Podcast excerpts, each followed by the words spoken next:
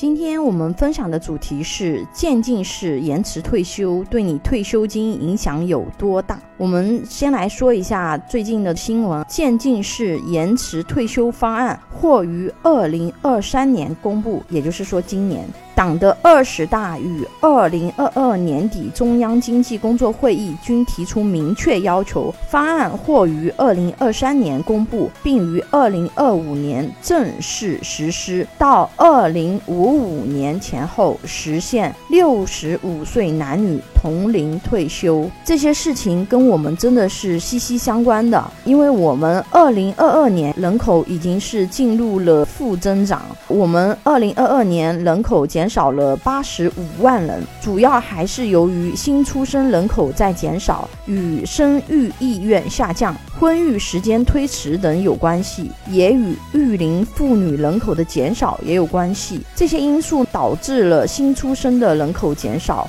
出生人口减少，再加上人口老龄化，导致人口负增长。人口负增长的趋势会延续吗？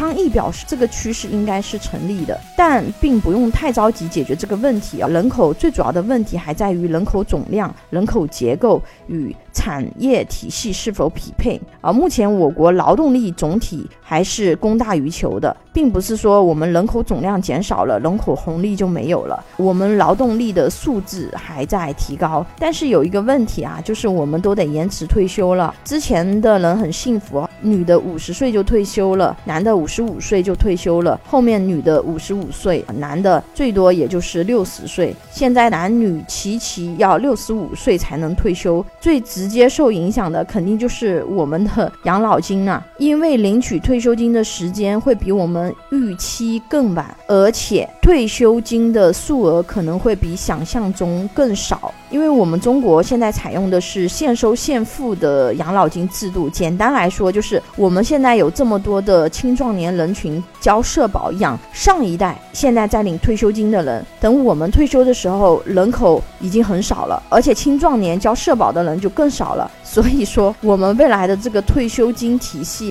其实面临着极大的兑付压力，延迟退休这个肯定是不可避免的。中国社科院世界社保研究中心的主任郑炳文称，如果不延迟退休，社保养老金将在二零二八年首次出现赤字，此后用基金余额来填补赤字，基金余额减少到零的时间将是二零三五年。二零三五年，八零后、九零后还没退休呢。即使是实施了延迟退休，第一个时间点也只是从二零二八年延迟到了二零三四年。第二个时间点，也就是从二零三五年推迟到二零四二年而已。所以说，我们人口出生率如果没有大的逆转，人口结构没有巨大的调整，社保养老金系统面临的问题只是被延迟啊，并没有彻底得到解决。这意味着将来退休年龄还有进一步延迟的可能，因为在全国范围内都是这样子。我们去看比我们先走的国家就可以了解了。一九九八年，日本他把他。法定退休年龄从五十五岁提高到六十岁，二零一三年又提高到了六十五岁。二零二一年四月，他又开始实施法律修订案，已经呼吁企业允许员工工作到七十岁了。再比如说英国，二零一零年前的法定退休年龄，男性六十五岁，女性六十岁。二零一零年至二零一八年，女性年龄上调为六十五岁，与男性持平。二零二零年，男性和女性年龄均增至。六十六岁，二零二六年至二零二八年期间还要提高到六十七岁。所以说，从这个整个时代的发展趋势来看，我们交那么多退休金，啥时候退休能领多少钱，真的是未知之数。而且，我国的社保养老金替代率曾经是高于百分之七十的，未来按照这个趋势会进一步下降。什么意思呢？就是说，我们退休金用于我们正常生活的比例，比如说百分之七十呢，就是。说，我们领的养老金可能是我们工作之前收入的百分之七十。